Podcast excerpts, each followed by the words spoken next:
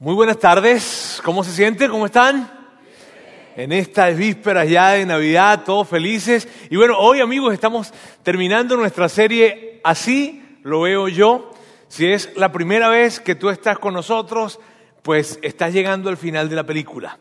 Bien, pero yo te voy a pedir algo y te voy a súper recomendar algo. Por favor, busca todos los audios de esta serie porque sí es importante que puedas ver la serie como un todo, porque esta serie hace sentido cuando tú la ves conectada con todos los elementos desde el principio. Así que yo te voy a pedir, por favor, de que vayas a nuestra página web www.vidainmty.org. Allí puedes conseguir los audios, allí está la información, es totalmente gratuito, o si no, si prefieres ir al, módulo de información y pedir por los CD de audio, bien, este, pero por favor no dejes de hacerlo. Bien, amigos, estamos terminando la serie y esta serie, fíjense bien, esta serie, nosotros tomamos esta serie de un tiempo en la nación de Israel, o un tiempo que estaba viviendo la nación de Israel y que está descrita está, está, está documentada en un libro histórico que se llama el libro de los jueces y que ese libro se encuentra en la Biblia.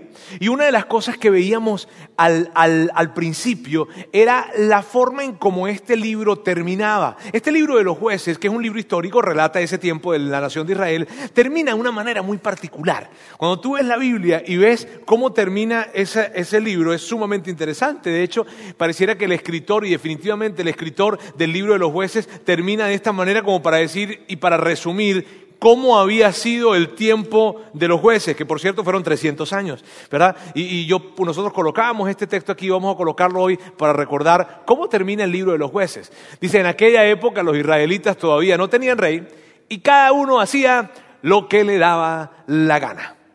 Bien, y esa expresión es muy particular. Si tú ves esa expresión, es realmente interesante, ¿no? Ver cómo, cómo el escritor de los jueces relata cómo fueron esos 300 años de la nación de Israel. Él lo resume de esa manera. Mire, ¿sabe qué? En ese tiempo pues no había rey y cada quien hacía lo que le daba la gana. Ahora, hablábamos, o sea, cada quien tomaba las decisiones que creían que eran mejor. Y nosotros hablábamos de cómo se veía esa, esa declaración, cómo se ve esa declaración en la que se describe la actitud que tenía toda una nación, ¿cómo se ve hoy en día cómo se veía hoy en día? Y, hablábamos acerca de eso. Y de hecho, de, de esa pregunta nace el nombre para esta serie, así lo veo yo.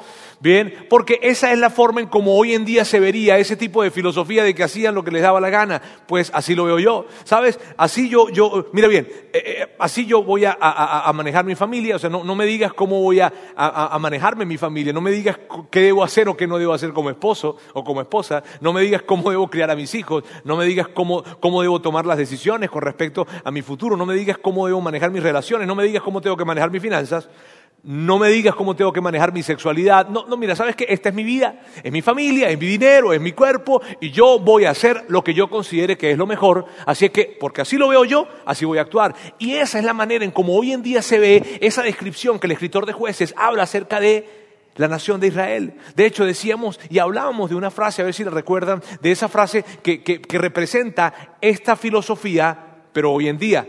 Bien, decíamos que eh, yo voy a hacer lo que quiera, voy a hacer cuando quiera mm, y con quien quiera, mientras no le haga daño a nadie. Y eso es lo que decíamos, ¿verdad? Yo voy a hacer lo que quiera, cuando quiera y con quien quiera, mientras no le haga daño a nadie. Y esa, y esa manera, y, esa manera de, vivir la vida es una filosofía que hoy en día se presenta y que es similar a la que describe el escritor de jueces con respecto a la nación de Israel. Y cada uno de nosotros, tú y yo, somos tentados a vivir ese tipo de vida. Tú y yo somos tentados a decir, mira, ¿sabes qué? No, no, perdón, pero mi familia la, dirijo yo, mi familia la manejo yo, yo soy el que defino y decido las cosas porque yo sé lo que es mejor para mi familia, yo sé lo que es mejor para mis hijos, yo sé lo que es mejor para mi esposa, yo sé lo que es mejor para mis finanzas y de esa forma vivimos la vida. Ahora, lo que veíamos a través de esta serie es que la nación de Israel, por vivir la vida de esa manera, por vivir la vida de esa forma, desobedecía a Dios y terminaba metiéndose en broncas en problemas. De hecho, cada decisión que tomaban, y eso parecía como una escalera en espiral hacia abajo. Cada decisión que tomaban era peor y peor y peor, y era más grande la bronca, más grande la bronca, más grande la bronca. Y lo que hacían entonces era que acudían a Dios y le decían, Dios, por favor, ayúdanos. Y esto era muy interesante porque estábamos viendo una nación de Israel que se regresaba a Dios para decirle, Dios, por favor, ayúdanos, sácanos de este problema en el que nos metimos por desobedecerte a ti. Y lo que veíamos a través de la historia era que Dios nunca les dijo, bueno, yo les dije, hmm, yo les dije que no hicieran eso, para que se metieron en problemas, porque lo hicieron. Bueno, resuelvan. No, no vemos un Dios que responde de esa manera. Vemos un Dios que cada vez que la nación de Israel pedía que le rescatara, pedía ayuda, un Dios lleno de misericordia, lleno de amor, siempre extendía su mano para brindar una nueva oportunidad. Eso es lo que vemos en la historia. Ahora, es interesante lo siguiente, que en medio de todo esto, en medio de todo lo que está sucediendo en ese tiempo del libro de los jueces, que fueron 300 años, y en medio de todo el caos que reinaba por ese ciclo que venía la nación de Israel de tener, de desobedecer a Dios y de pedirle que le rescatara, de meterse en desastres, en fin, en medio de todo ese tiempo Dios estaba trabajando. Dios estaba trabajando. Y es importante que sepas eso. Porque en ese tiempo probablemente la gente podía pensar cualquier cosa la gente podía pensar cualquier cosa acerca de Dios, menos que Dios estaba trabajando. Pero Dios estaba trabajando. ¿Y sabes qué estaba haciendo Dios? Dios estaba preparando la primera Navidad. Dios estaba preparando todo para que tú y yo, hoy, esta semana, vayamos a celebrar la Navidad. Y es increíble y es súper interesante ver la forma. Y tal vez tú dices, Roberto, pero ¿cómo se conecta el libro de los jueces con esto? Y eso hablábamos la semana pasada. Sabes, todo lo que hemos visto en esta serie desencadena en la Navidad, desencadena en cómo se conecta con la Navidad. Y eso es lo que vamos a ver el día de hoy y vamos a ver al final de, esta, de este mensaje. Ahora, fíjense, fíjense bien. Eh, vamos a hablar de la historia, de la historia de, de una historia que estaba sucediendo en ese tiempo y que es la historia de dos mujeres y un hombre. Bien, no, no dos mujeres, un camino, una cosa de eso. Pareciera el nombre de una telenovela, pero bueno, mire bien, y, la verdad que esto va a ser como una telenovela y yo voy a hacer mi mayor esfuerzo para tratar de, de, explicarle bien de qué se trata esto. Pero es la historia de dos mujeres y un hombre. Una mujer, una mujer que estaba enojada, una mujer que estaba muy frustrada, una mujer que se sentía tan, tan, tan herida y tan distante de Dios y estaba enojada con Dios. Otra mujer que, que, fue una mujer tan, actuó de una manera tan desprendida, tan leal, una mujer que fue tan, que actuó con tanto honor con la otra mujer.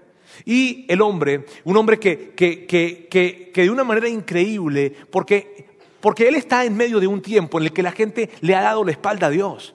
Él vive en un tiempo en el que la gente no considera a Dios. Sin embargo, él, a pesar de el tiempo en el que vivía y a pesar de que mucha gente creía que Dios les había olvidado y estaba muy lejos de ellos, él se mantenía creyendo que Dios estaba cerca y se mantenía creyendo en un Dios que cumplía sus promesas y en, un Dios de pacto. Y es un hombre que se mantenía haciendo lo recto en un mundo torcido. Y esa historia se encuentra en el libro de Ruth es la historia de Ruth. Y probablemente ustedes ya conocen esa historia. Si ustedes, si ustedes crecieron en la iglesia o de pequeño estaban en la iglesia, ustedes tuvieron que haber estado en contacto de esta historia. Bien, y probablemente hasta una canción se saben de Ruth. Bien, pero probablemente lo que no saben es que la historia de Ruth o Ruth, esa historia, estaba sucediendo en el tiempo de los jueces. De hecho, el libro de Ruth está justo después del libro de los jueces y es, hace cuenta, es como que si en el tiempo de los jueces están contando todo lo que pasó en esos 300 años y esta historia la toman y le dan un poco más de detalle. Y es interesante ver por qué detallaron esta historia. Porque en esta historia hay una conexión tan grande con el plan mayor de Dios y con lo que tú y yo estaremos celebrando esta semana. Por eso está allí destacada esta historia. Así que vamos a ver esta historia y vamos a ir revisándola. Les digo, es como una telenovela, pero vamos a hacer el mejor esfuerzo, ¿verdad?, para que todos la podamos ver y entender. Eh, está en el libro de Ruth y dice así. En los días en que los jueces gobernaban Israel, por eso sabemos que eso sucedió en medio del tiempo de los jueces, una hambruna severa azotó la tierra. Y cuando dice azotó la tierra se refiere a Israel. Y por esos dos datos tan pequeños probablemente nos ayuda a ubicarnos en un momento de esos 300 años que justamente fue en medio de ese tiempo.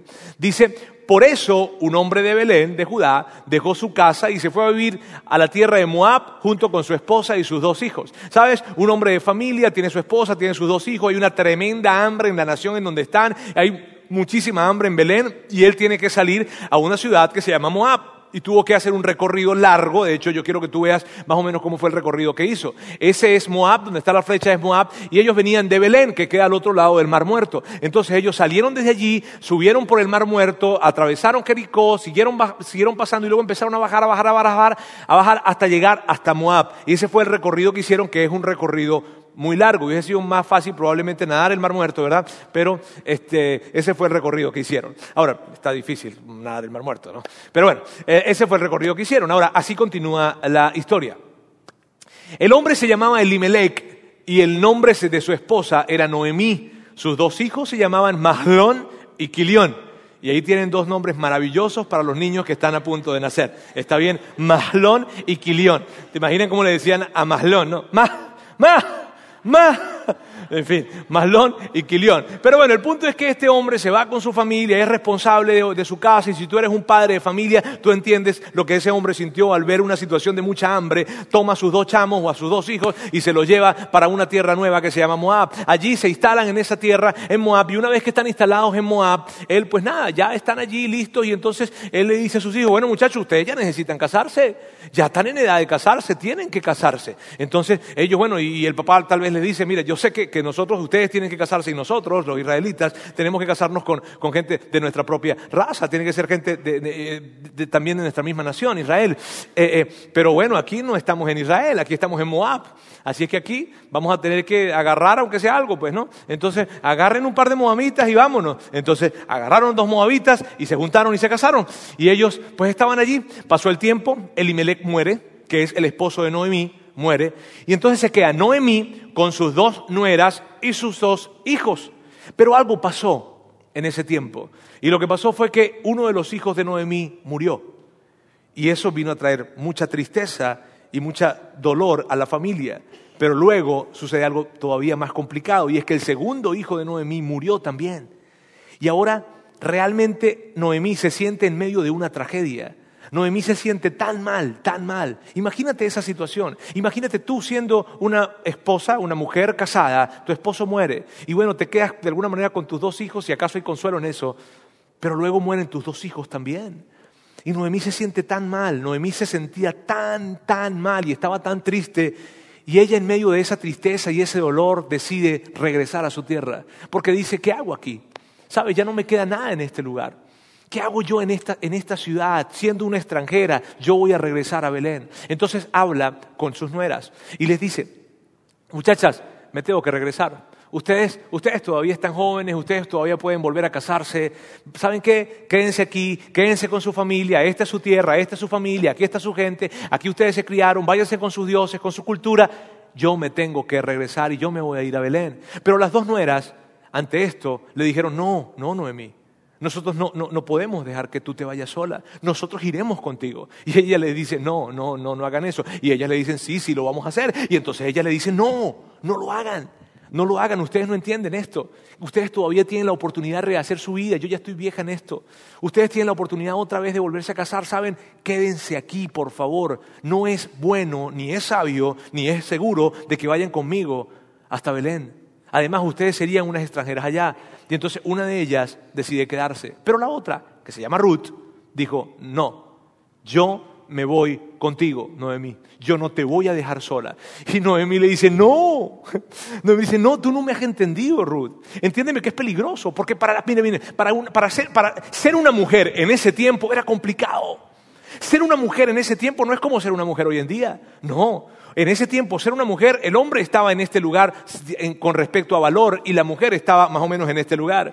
Las mujeres valían un poco más que los perros probablemente. Y no estoy diciendo, no estoy hablando este, con ligereza. Es lo que, lo que se relata en la literatura antigua. Ese es el valor de la mujer. Una mujer fácilmente era abusada, fácilmente era atropellada, fácilmente era pisoteada, fácilmente, fácilmente. Entonces ser mujer en ese tiempo era complicado. Y lo que estaba diciéndole Noemí a Ruth, hey Noemí, sabes, es nada más irnos de aquí hasta Belén va a ser complicado. No hay seguridad en el viaje que vamos a emprender, porque vamos a ir tú y yo solas. No hay un hombre que nos proteja, no hay un hombre que nos cuida. Vamos a irnos hasta allá y quién quita que en el camino venga un hombre y simplemente nos tome y abuse de nosotras. Es difícil, ¿sabes qué? Quédate acá, no vayas conmigo. Además, allá tú vas a ser una extranjera, tú no sabes, Noemí, lo que es ser una mujer extranjera. Aquí tú puedes empezar otra vez tu vida. Y entonces Ruth le contesta y le dice, no, Noemí, yo no te voy a dejar. Y entonces escribe uno de los, o, se escribe uno de los pasajes más hermosos que hay en la Biblia con respecto a lealtad y a fidelidad. Y literalmente lo que Ruth le dice a Noemí, es esto, yo quiero que tú lo leas conmigo. Le dice, pero Ruth respondió, no me pidas que te deje y regrese a mi pueblo. A donde tú vayas, yo iré. Donde quiera que tú vivas, yo viviré. Tu pueblo será mi pueblo y tu Dios será mi Dios. Donde tú mueras, allí moriré y allí me enterrarán. Y es tan increíble ver ese texto, ¿cierto? Mira qué lindo es. Imagínate que alguien te dijera esa declaración de fidelidad. Donde tú vayas, yo iré. Sabes, tu pueblo será mi pueblo, tu Dios será mi Dios. Imagínate esa declaración. Terrible que te lo dijera tu suegra, pero qué bonito y qué emocionante es cuando tú ves eso, ¿verdad? ¿Ves? Entonces, a una, a una, donde tú vayas, yo iré. Ajá, pero imagínense. No, ahora, aquí estamos viendo a una, a una, a una Ruth diciéndole a Noemí, ¿sabes qué, Noemí? Noemí, sí, sí, es verdad, esta es mi gente, ¿sabes? Sí, aquí yo me crié, claro que sí, yo, yo, yo, yo, yo, yo sé, o sea, en medio de todo esto me crié, pero ¿sabes qué, Noemí? Yo hoy voy a tomar una decisión, y la decisión que voy a tomar es esta, tu gente va a ser mi gente, y a partir de hoy, ciertamente, yo me crié en una cultura en donde había muchísimos dioses, pero a partir de hoy, yo voy a hacer que tu Dios sea mi Dios, es una decisión que quiero tomar. Y cuando tú escuchas eso, es tan emocionante la, la declaración de fidelidad y lealtad que Ruth le da a Noemí, tan emocionante. Entonces, ellos, ellas emprenden ese viaje. Ellas toman el viaje y empiezan a recorrer. Ya el viaje era complicado, pero bueno, llegaron con bien. La historia relata que llegaron a Belén. Y cuando llegan a Belén, en la historia se dice que, y eso está en el libro de Ruth, tienen que leer el libro de Ruth. Solamente son cuatro capítulos, está bien, pero es tan emocionante. Y luego ellas llegan a Belén y la historia dice que cuando estaban llegando a Belén, la gente empezó a decir, hey, epa, epa, esa no es Noemí. Oye, chica, como que es Noemí. Sí, sí, es Noemí.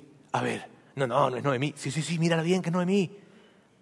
Ay, sí, es Noemí. ¡Ah! Es Noemí, vale. y, el Imelec y los... Pues no sé, pero eh, ahí viene con alguien. ¿Y esa quién será? No, no sé quién será. Pero es que Noemí es Noemí. Oye, si es Noemí. Entonces se acercan y empiezan a hablar y se acercan a ella, entonces y platican y entonces Noemí llega, sigue, va a su casa y se acercan a ella y le dice, Noemí, chica, ¿Cómo estás? Noemí, ¿qué onda contigo? Más de 10 años sin verte. Más de 10 años que te fuiste de acá. ¿Qué pasó contigo? ¿Qué pasó con tu familia? Cuéntanos, Noemí. ¿Qué onda contigo, Noemí? Y Noemí les contesta esto. Noemí les dice, por favor, no me llamen Noemí. Llámenme Mara. Y, y ella se asombra un poco, porque esto es lo que significa Mara. Mara significa amarga. Y Noemí le estaba diciendo, no me llamen más Noemí, porque Noemí significaba mi delicia. El nombre de Noemí tiene que ver con algo delicado, con una delicia, tiene inclusive con dulzura. Y, ante esto, y para, para ellos los nombres eran muy importantes en ese tiempo, y ella dice, por favor no me llamen más Noemí, llámenme Mara. Y la gente la está escuchando probablemente y le dicen, ¿por qué Noemí? ¿Por qué, ¿Por qué quieres que te llamemos así, de esa forma? Y entonces ella dice, porque el Todopoderoso ha colmado mi vida de amargura. Y es, es fuerte eso, ¿cierto? Es impactante eso. De hecho, en la historia, justamente después, en la historia, esto es lo que ella dice literalmente. Ella dice, yo me fui de aquí con las manos llenas. Yo me fui de este lugar con las manos llenas y estoy regresando con las manos vacías. Y estoy regresando con las manos vacías porque Dios me ha hecho regresar con las manos vacías. Y lo que, lo que, lo que Noemí estaba diciendo era esto, ¿sabes? Si acaso existe Dios, si acaso existe Dios, Él no está conmigo. Si acaso existe Dios, yo te puedo demostrar con mi vida que Dios no está a mi favor. Con todo lo que he vivido, con todo lo que he experimentado, Dios no está a mi favor. Y, y, y eso sucede en el momento en que ella justamente está llegando. Ahora, ¿sabes qué es interesante? Es interesante ver que, que más de tres mil años después, tú y yo hoy estamos acá, del otro lado del mundo, hablando de ella. Es interesante ver lo siguiente. Miren, de ese tiempo de la historia, hay tan pocas historias de mujeres que estén reseñadas y que estén escritas. Ruth es una de las muy pocas historias que están reseñadas de ese tiempo de la historia antigua. ¿Sabes? Ruth es una de las muy pocas. ¿Y por qué? ¿Por qué? Porque Dios tan solo, no tan solo no se había olvidado de Ruth, sino que Ruth, perdón, de Noemí, sino que Noemí estaba a punto de estar presente en el epicentro de la actividad de Dios en ese tiempo y que iba a conectar con lo que hoy estamos viviendo. Por eso esa historia está dice, reseñada allí y es tan emocionante. En ese tiempo estaba era, era, era la tempo, ellas llegaron a Belén en el tiempo de la cosecha y permíteme hablarte rápidamente de qué, qué, se trata el tiempo de la cosecha porque es relevante para la historia. El tiempo de la cosecha era esto. En ese tiempo habían terratenientes que tenían grandes extensiones de tierra y que ellos sembraban la tierra y cuando llegaba el tiempo de la cosecha enviaban los sirvientes o los criados para que hicieran para que recogieran las cosechas. Pero ellos tenían que recogerla de esta manera porque la ley de Moisés les exigía lo siguiente les exigía que cuando ellos recogieran tenían que dejar cierto margencito entre el borde del, campo y, el lugar donde empezaban a, sembrar y nada más podían cosechar y nada más podían cosechar una sola vez, me explico. Ellos tomaban las espigas, la cebada, la colocaban y seguían. Si se caía alguna de donde la estaban recogiendo, ellos no podían hacer esto regresarse a tomarla, no podían. Tenían que dejar que se cayera lo que se cayera. ¿Por qué? Porque los pobres y las viudas iban detrás para poder recoger eso. Y era la manera como la ley de Moisés se aseguraba de que los, de que los pobres y las viudas pudiesen ser socorridos y ayudados por, por, el pueblo. ¿Sí ves? Entonces, sucede eso de que está pasando ellas llegan en ese tiempo a, Israel, a, Belén, perdón. Y miren bien, Ruth, que no sabía eso de la ley de Moisés, probablemente Noemí se lo dice, entonces Ruth habla con, con, con, Noemí y le dice, Noemí, tenemos que hacer algo, y tenemos que hacer algo porque nos vamos a morir de hambre. Entonces yo, tal vez yo vaya a ir allá a los campos a recoger, porque, porque, porque bueno, este, yo tengo beneficio de eso, yo soy viuda. Entonces yo puedo llegar y hacer esto. Y Noemí le dice, sí, claro, ve tú, yo ya estoy grande, ya estoy vieja, ya no puedo. Entonces Ruth agarra y se va para allá. De todos los campos que había, Ruth escogió un campo en particular, lo escogió al azar, no fue que ella dijo este, el otro, no, simplemente llegó bien, de Tim Marín, de Do vámonos. Y este fue el campo que agarró y se quedó en ese campo. Ahora, ese campo le pertenecía a un hombre llamado Vos. Ese campo le pertenecía a un hombre llamado Vos. Ahora, miren bien, Vos, Vos llegó de Belén y él iba todas las, al final de la tarde siempre iba a, su, parcela a ver cómo, estaba la, cosecha. Y cuando llega, él de repente ve y él conocía, él conocía quién era su gente, ¿viste? Saluda a la gente, ¿qué más? ¿Cómo les va? ¿Cómo están ustedes? Pasea para todos ustedes, porque lo saludaba muy bien. Y se acerca al capataz. Y cuando se acerca al capataz, le dice, óyeme, ¿quién es esa muchacha? ¿Quién es la nueva que está allí? Porque ellos conocían a su gente y conocían también a los pobres que estaban allí. Era como que si ellos tenían sus pobres, ¿no? Esos son mis pobres y no te metas con mis pobres. Y más o menos era así. Ahora fíjense, él agarra, ve y le dice, oye, ¿quién es esa muchacha? Entonces el capataz le dice, ella es Ruth, la nuera de Noemí.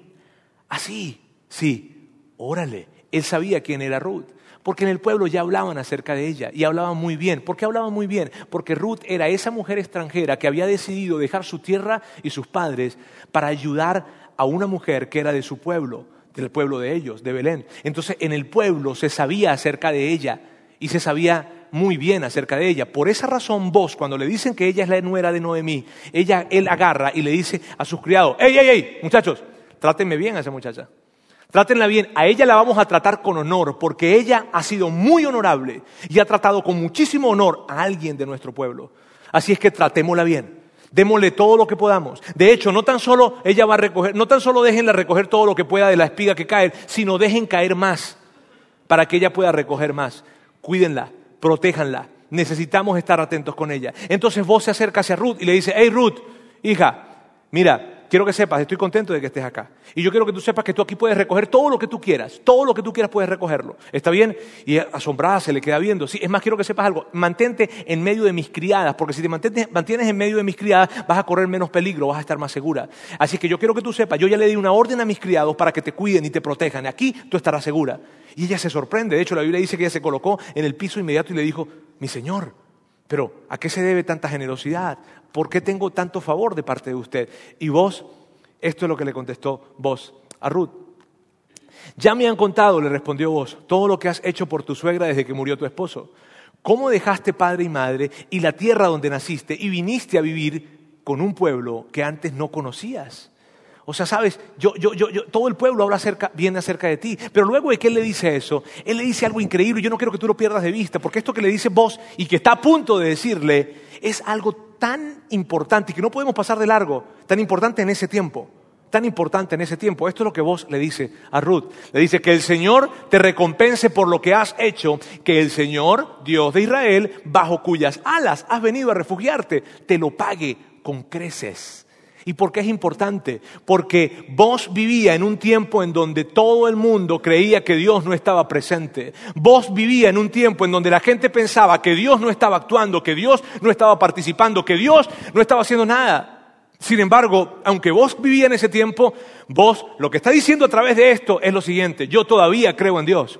Yo todavía creo que Dios es un Dios de pacto. Yo todavía creo que Dios es un Dios de causa y efecto. Yo todavía creo que Dios sabe recompensar bien a aquellas personas que actúan de la manera correcta. Y cuando Él dice, Dios te va a recompensar, viniste a refugiarte en tus alas y lo que tú has hecho, Él te lo va a recompensar, Él está diciendo, yo todavía creo que Dios es capaz de recompensar y actuar, de, la de premiar a aquellas personas que se mantienen haciendo lo correcto en un mundo torcido. Yo todavía lo creo. Mira qué padre. Y eso es lo que le está diciendo vos a esta mujer. Total de que un día un día eh, pasa el tiempo y un día llega Ruth con Noemí. Noemí la ve llegar y le dice, a ver, este, Ruth, ¿por qué siempre llegas con tantas espigas? Y, esto es lo que le dice ella. mira, lo que pasa es que mira, eh, Dios me dio favor con un hombre. Este, y ese hombre me ha tratado muy bien. Y ella le pregunta, ajá, ¿y cómo se llama ese hombre? Y le dice, vos, se llama vos. ¿Cómo se llama? Vos, vos. Sí, vos, vos, vos. Vos, sí, vos. Ahora, ¿por, qué se asombra tanto? Porque vos, ella le dice, Ruth, vos es un pariente de mi difunto esposo. Y ya vamos a entender qué tiene relevante eso. Pasa el tiempo y luego Noemí le dice a Ruth, óyeme Noemí, yo, yo, yo ya me estoy haciendo vieja, yo, o sea, yo me voy a morir dentro de un tiempo y tú no te puedes quedar sola. O sea, tú tienes que tener a alguien que te cuide. Tú, Noemí, Ruth, Ruth, Ruth, Ruth, tú necesitas casarte. Y, todas las mujeres solteras aquí, sí, sí, sí, sí. Entonces, si tú necesitas casarte, entonces, entonces fíjense bien. Entonces, lo que pasa en medio de esta historia es de que, fíjense bien, ella, Noemí, le dice esto a Ruth, tú necesitas que un pariente te redima. ¿Cómo? Y Ruth no sabía de qué le estaba hablando, que un pariente me redima. Y esto, ella, Ruth, tuvo que haberle explicado, perdón, Noemí tuvo que haberle explicado a Ruth de qué se trataba esto. Aquí aparece este concepto entonces, un pariente redentor. Y necesito hablarte un poco acerca de esto porque esto es parte de la ley judía. No era, mira bien, no era un, mandato como tal, pero es parte de la, ley judía. Un pariente redentor, ¿qué es un pariente redentor? Un pariente redentor es un, es un familiar, y probablemente tú entiendes esto y tú y yo podemos entender, es un familiar de nosotros que tiene lana, lana, lana, lana, lana, pero para tirar para arriba. O sea, tiene muchísima lana y cada vez que hay un miembro de la familia que está muy, en broncas muy fuertes, él va y de alguna manera le piden ayuda. ¿Está bien? Son ese tipo de familiares que tú y yo tenemos. Tú sabes, esos familiares que tenemos que tienen lana, pero lana, lana, lana, que ni siquiera son familiares de nosotros, pero decimos que son familiares porque nos sentimos bien diciéndolo, ¿verdad? Este, y, bueno, entonces eh, eh, eh, la gente acudía a decirle, oye, ¿qué onda, no? Este, ¿Me puedes ayudar? Ahora, eso estaba, explícito, eso estaba implícito en la ley, pero no era un título oficial. Me explico, no tenía la obligación, no tenía la obligación de tener que responder, era una posibilidad. Él decidía si intervenía para redimir o no. ¿Y cuándo, cuándo redimía en este tipo de casos? Él podía proteger a una familia, a un familiar o una familia empobrecida que cayó en la pobreza extrema y entonces ellos acudían y él podía ayudarles en una situación de necesidad, pagar una renta, en fin, lo que sea. Luego, él podía comprar de vuelta una propiedad perdida. La familia probablemente perdió una propiedad por deudas o por lo que sea, y él podía comprar esa propiedad y regresársela a la familia. Otra cosa de las que podía hacer el pariente redentor era redimir parientes vendidos como esclavos. La esclavitud en ese tiempo no tenía que ver con un tema racial, tenía que ver era con alguien que se metió en muchísimas deudas y porque fue y porque se metió en tantas deudas se ofrecía entonces como esclavo y decía, mira, no te puedo pagar, te recíbeme a mí como un esclavo y ya.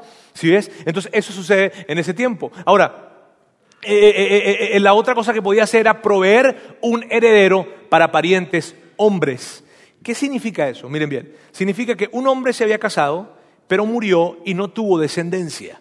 Entonces, el pariente redentor podía acercarse, casarse con la viuda, tomar a la viuda y tener descendencia para que se asegurara que la familia iba a continuar y, el linaje iba a continuar. Entonces, lo que Noemí le estaba diciendo a Ruth, amigos, era esto, y no lo dice literalmente. Cuando tú, cuando yo te animo que busques el libro, está bien, y que leas ese libro, pero cuando ella habla con él, no, lo que le, no le dice literalmente esto, pero eso es lo que le está diciendo. Esto es lo que le está diciendo. Ruth, tú necesitas que vos se case contigo. Eso es lo que le estaba diciendo. Hey, Ruth, tú necesitas que vos se case contigo, tú necesitas que, que, que, un pariente nos redima, tú necesitas que vos se case contigo. Entonces ella le da algunas ideas. Ahora, cuando tú vayas a leer cuando tú vayas a leer esta historia, miren bien, no vayan a pensar que, que, porque cuando vean esa historia, Ruth actuó según le dijo su suegra y lo hizo de una manera muy propia.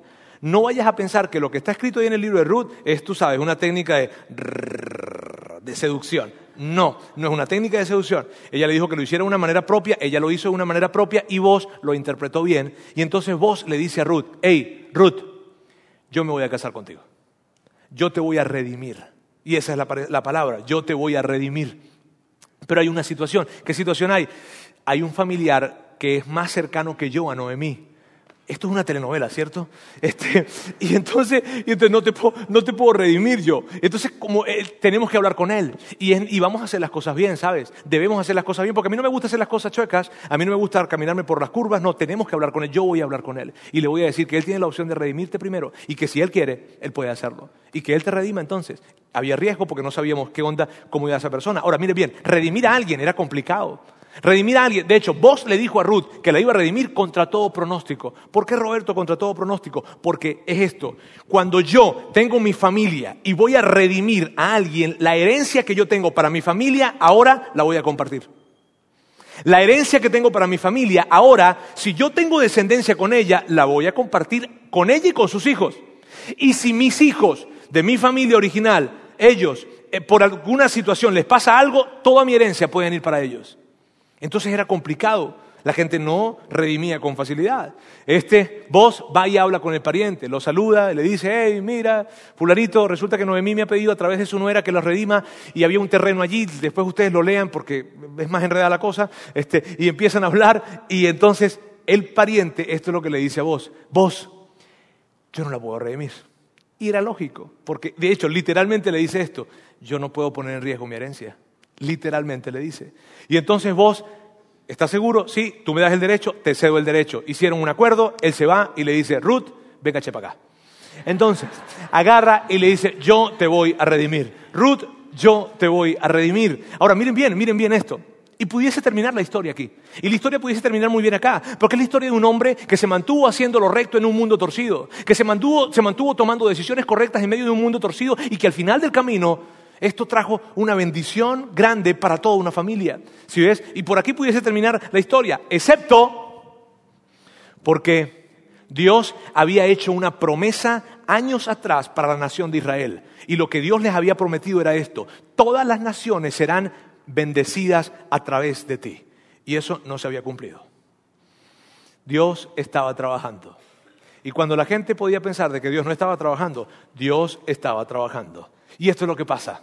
Vos, vos se casa con Ruth, ¿verdad? Llega el momento en que tienen un niño, ese niño se llama Obed, y, miren bien, es súper interesante. Cuando, cuando, mire, cuando nació Obed, mira lo que la gente le dijo a Noemí. Noemí, la nuera que tú tienes es mejor que tener siete hijos.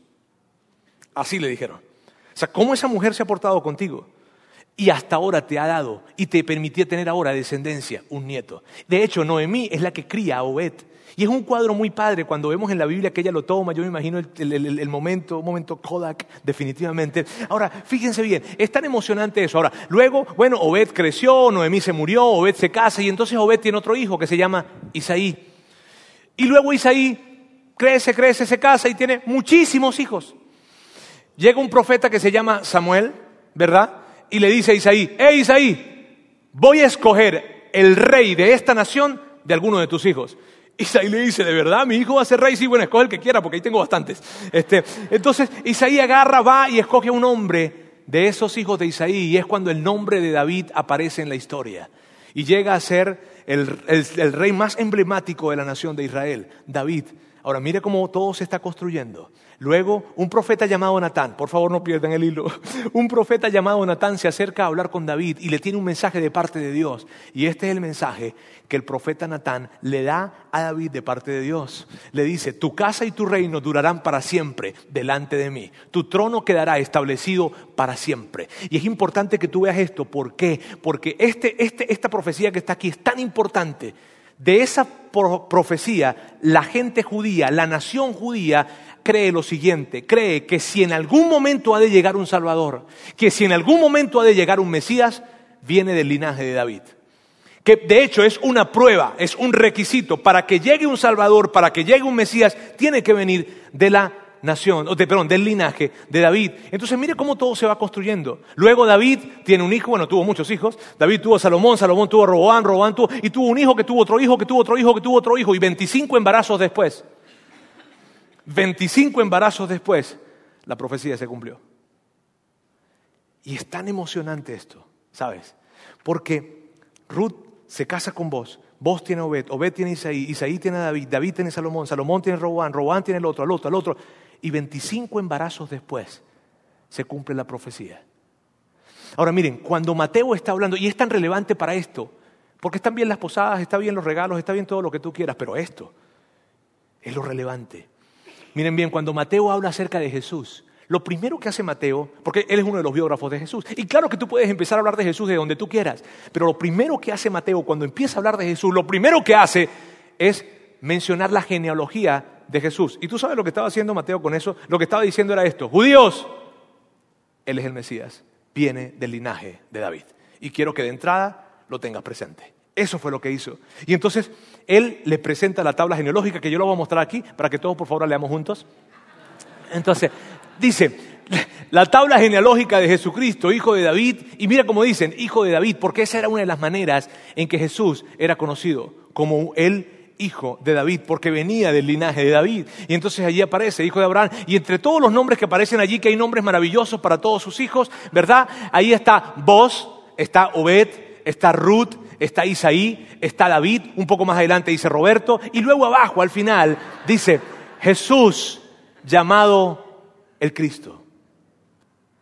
Y de todas estas personas que están acá, Jesús llegó. Pero solo fue posible después de 25 embarazos después de David. Y los nombres de vos, Obed, Ruth, Isaí y David están en la historia para que fuera cumplida la profecía. ¡Wow! Mira, y tú ves, amigos, por favor, no quiero que perdamos de vista lo siguiente. Tú ves tanto enredo en esta historia, ¿cierto? En algún momento llegaste a pensar, ya, porque es tan enredado. Este, hay una, hambruna, Elimelech agarra a su familia, se los lleva para Moab, y luego allá resulta que se murió Elimelech y los dos chavos y los dos hijos de él. Y ahora hay unas nueras que no había forma de que se ligaran con Israel, pero se ligaron porque estos se fueron para allá. Y luego entonces se regresan para Israel, lo cual está complicado, para Belén. Y cuando llegan a Belén entonces es una extranjera y estando allá, ahora resulta que hay una ley que se llama la del pariente redentor. ¿Y qué es eso? Y entonces un hombre termina casándose, pero no podía casarse porque había otro que estaba más cercano. Todo una, o sea, es algo tan loco, tan loco. Y mientras que la gente creía que Dios no estaba trabajando, Dios estaba trabajando. Dios estaba moviendo cada pieza. Y cuando la gente creía que Dios no estaba haciendo nada, Dios estaba trabajando. Dios estaba moviendo cada pieza y en medio de una locura estaba colocando las piezas para que la genealogía fuera perfecta y llegara a Jesús por el linaje de David.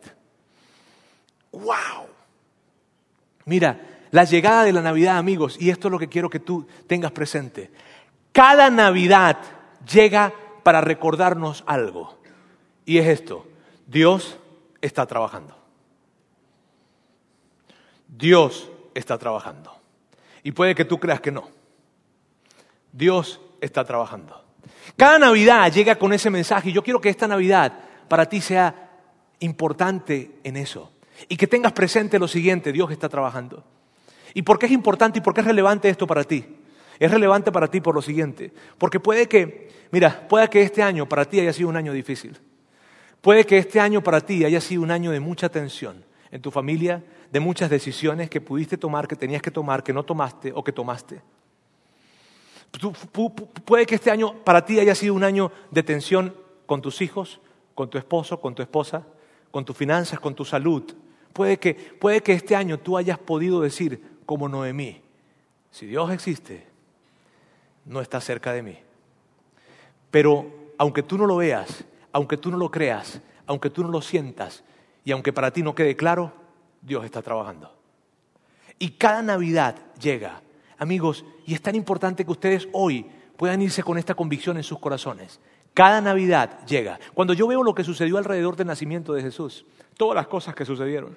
Cuando yo veo todo lo que, lo que pasa 100 años, 200 años, 300 años, 1000 años antes de Jesús, Dios colocando las piezas para que todo fuera perfecto y que todas las profecías se cumplieran. Cuando yo veo todo esto, el gran mensaje claro para mí es el siguiente, Dios está trabajando. Y aunque tú no lo veas, y aunque tú no lo creas, aunque tú no lo sientas, y aunque no creas, y aunque no veas algo claro, Dios está trabajando en tu vida para cumplir todas las promesas que Él declaró sobre ti. Y eso es espectacular cuando cada Navidad tú lo tienes presente. Sabes, con la llegada de Jesús se cumplió la profecía que se le hizo a la nación de Israel. A través de ti bendeciré a todas las naciones de la tierra. mira, a través de la, llegada de Jesús se cumplió la, profecía y la promesa que se le hizo a David cuando se le dijo que su reino permanecería para siempre. ¿Por qué? Mira, cuando nace Jesús, hay unos sabios del Oriente, cuenta la historia que había unos sabios del Oriente que empiezan a decir, ¡Ey, ey! Ha nacido un rey. Y entonces Herodes, que era como un tipo rey de ese tiempo, dice, sí, sí, sí, ha nacido un rey. Y yo voy a hacer todo lo posible para aplastar a ese rey. ¿Y cómo lo sabemos tú y yo? Porque los libros de historia lo hablan, no tan solo la Biblia. Y, ¿sabes? Lo que pasa es que Herodes no sabía lo que no sabía o, lo que creía mucha gente o lo que no sabía mucha gente, lo que Pilatos no sabía, de que el reino de Jesús no era como ellos creían. Y por eso un día Jesús, un día Pilatos enfrente de Jesús le dice, Jesús, ¿tú que eres un rey? Y Jesús le contesta, tú lo dices, tú eres quien lo dices. Y luego Jesús le dice a Pilato, Pilato, pero no te confundas, porque mi reino no es de este mundo. Mi reino no es como tú crees, mi reino es diferente. ¿Y tú sabes cuál es el reino de Jesús? El reino de Jesús es el reino del corazón. Jesús vino para reinar en los corazones de todos nosotros. Y yo, quiero que tengas presente esto porque de esta manera estoy concluyendo hoy. Miren bien, Jesús vino para asegurarse de que el reinado iba a estar para siempre. Jesús vino para asegurarse de que tú y yo tuviésemos un Salvador. Hay algo claro, amigos, y lo que hay claro es lo siguiente. Ha llegado un rey, ha nacido un rey. Pero la pregunta es esta, ¿es el rey de tu vida? No hay duda con esto. Las profecías, las cosas como se cumplieron, los eventos que sucedieron, nos traen un gran mensaje. El gran mensaje es el siguiente. Y cada Navidad lo recordamos. Cada Navidad lo recordamos. Ha nacido un rey. La pregunta es la siguiente. ¿Ese rey es el rey de tu vida? No es si nació o no nació. No es si hay o no hay, porque hay, pero es el rey de tu vida. Y con la llegada de ese rey ha llegado la invitación de que nosotros nos levantemos del trono de nuestra vida y le permitamos a Él que se siente en el trono de nuestra vida y que Él sea el rey de nuestra vida. Y que ya no sigamos tomando decisiones por nuestra propia conveniencia, sino que simplemente le digamos, Dios, yo no voy a vivir más con esta filosofía, así lo veo yo. No, ahora quiero que tú dirijas mi vida, que te sientes en el trono de mi corazón, que seas mi rey. Eso, eso es lo que significa la Navidad. Eso es lo que significa este tiempo, amigos. Ha llegado un rey. Ha llegado un rey. La pregunta y les, repito, ¿ese rey es el rey de tu vida? La llegada de la Navidad siempre llega con esto, siempre llega con esta reflexión. ¿Seguiré viviendo una vida como yo defino vivirla? O me detendré para decirle, sabes, ya he tomado tantas decisiones creyendo que yo soy el que sabe y creyendo lo que es mejor para mí, que ahora te quiero dejar el trono de mi vida, tómalas tú. La llegada de la Navidad es el mensaje, es el gran mensaje que trae. Amigos, y yo quiero decirles algo. Miren, si Dios me dijera a mí, si Dios me dijera, Roberto, pídeme algo en esta Navidad, pídeme una sola cosa, esa sola cosa que me pidas yo te la voy a dar. Si Dios me dijera, yo quiero que tú sepas esto porque esto es, esto es mi gran anhelo, este es mi gran anhelo. Si Dios me dijera, solamente pídeme una cosa, solamente una cosa, yo sé que tienes muchas cosas por pedirme, yo sé que tienes muchas cosas para tu familia, yo sé que te encantaría que ayudara a tu amigo y a su hija que tiene cáncer y que está en problemas en Venezuela y que quieres ayudarlos, yo sé que quieres tantas cosas y que, que, y que, y que tal vez hay tanta gente que quieras ayudar, yo sé Roberto, yo sé, pero, pero, pero yo sé que quieres cosas para tus hijos, yo sé que quieres cosas para tu esposa, pero dime una sola cosa y yo te prometo que te la voy a cumplir. Esta sería la cosa que yo le pediría a Dios que cada uno de ustedes hicieran de Jesús su rey. esa sería la mayor petición que yo tendría para Dios. ¿Por qué? Porque yo sé que Jesús siempre quiere lo mejor para nosotros. Y que tú, por favor, bajaras los brazos y dijeras, no voy a seguir sentado en el trono de mi vida. No voy a seguir tomando decisiones según lo que yo creo que es mejor. Ahora quiero que tú, Jesús, seas mi rey. Esa sería mi mayor petición. ¿Por qué? Es más, yo, yo, sé que tal vez no les debo decir esto y probablemente después me corrijan, pero si yo pudiese obligarlos a ustedes, no puedo hacerlo, pero si pudiese obligarlos a algo, les obligaría a que dejaran que Jesús se sentara en el trono de sus corazones. Porque Él siempre querrá lo mejor para ti. Cuando yo veo mi familia, veo mi esposa, veo mis hijos, yo me doy cuenta que Dios y que Jesús quiere lo mejor para mi vida. Pero tengo que dejarlo que se siente en el trono de mi corazón. Amigos, lo que yo quiero hacer ahorita es darte la oportunidad. Si tú no lo has hecho, si tú no estás seguro de que Jesús está sentado en el trono de tu corazón, yo quiero hoy darte la oportunidad. ¿Y cómo es eso, Roberto? Simplemente se trata de decirle, Dios, no se trata de cambiar de religión, no se trata de hacer nada, simplemente se trata de decirle, Jesús, quiero que seas mi rey. Eso es lo que quiero. Y yo hoy quiero que tú puedas quiero invitarte a que puedas hacerlo y darte la oportunidad de que lo hagas. Si hay alguien en este lugar que probablemente dice, Roberto, yo me crié en la iglesia, yo iba siempre a misa, o iba siempre a la, a iglesia, pero sabes, hace tanto tiempo me desconecté. En algún momento yo creo que yo le había dado el lugar a Jesús del de, de, rey en mi corazón, pero en algún momento también me perdí de vista de eso y no lo he hecho bien y le he dado la espalda y he tomado decisiones. Roberto, ¿hay oportunidad para mí? Roberto, hoy pudiese otra vez decirle que esté en el trono de mi corazón cuando yo veo el libro de los jueces. Yo te digo, absolutamente sí, claro que sí, claro que sí. Tú tienes todas las oportunidades que sean necesarias tener.